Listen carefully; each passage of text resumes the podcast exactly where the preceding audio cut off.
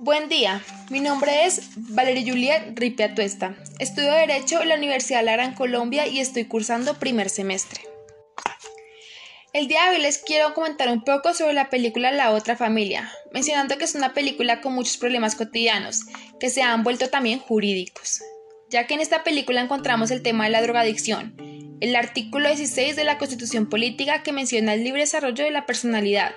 En la película se puede observar también el tráfico de menores o trato infantil.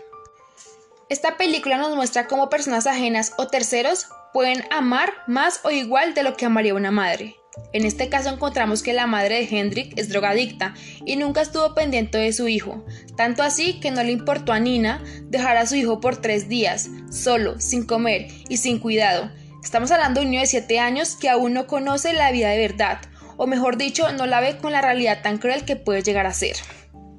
Esta película muestra cómo una vecina puede convertirse en el ángel de la guarda que todos necesitamos en los peores momentos. Cuyo ángel que les menciono cuidó a Hendrik, le dio de comer y estuvo muy pendiente de él. Lastimosamente ya no podía quedarse con él tanto tiempo, así que no tuvo otra opción que dárselo a su hija, para que lo cuidara igual o más de lo que lo estaba cuidando ella.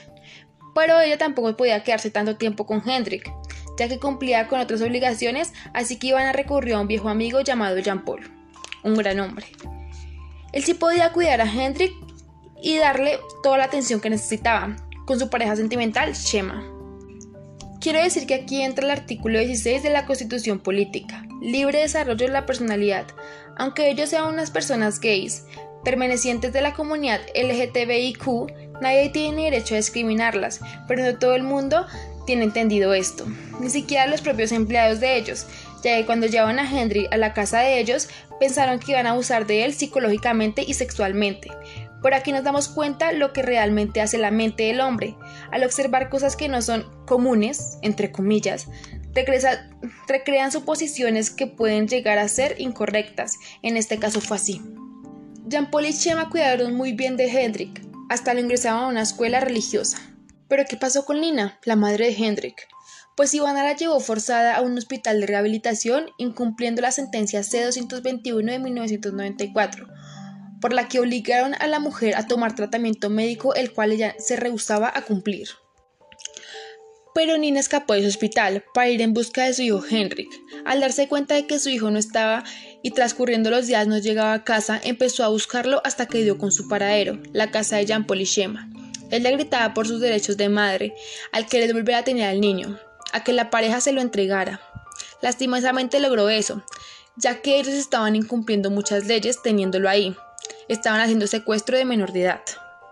Pasaron los días y la pareja sentimental de Nina estaba armando un plan para vender a Henrik a una familia desconocida.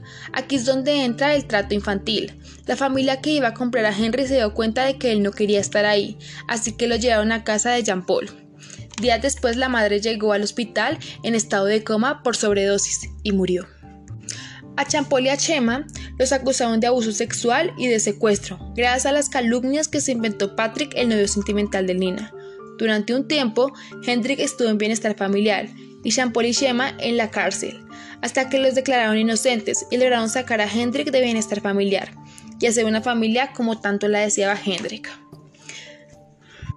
Personalmente me pareció un acto de bondad y de amor lo que hicieron Jean-Paul y Shema, aun sabiendo que estaban cometiendo un delito al decidir quedarse con Hendrik.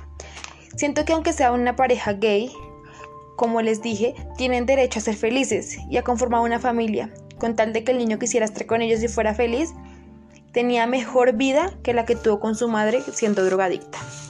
La drogadicción llega a ser el peor enemigo de una persona y el mejor amigo de un psicópata.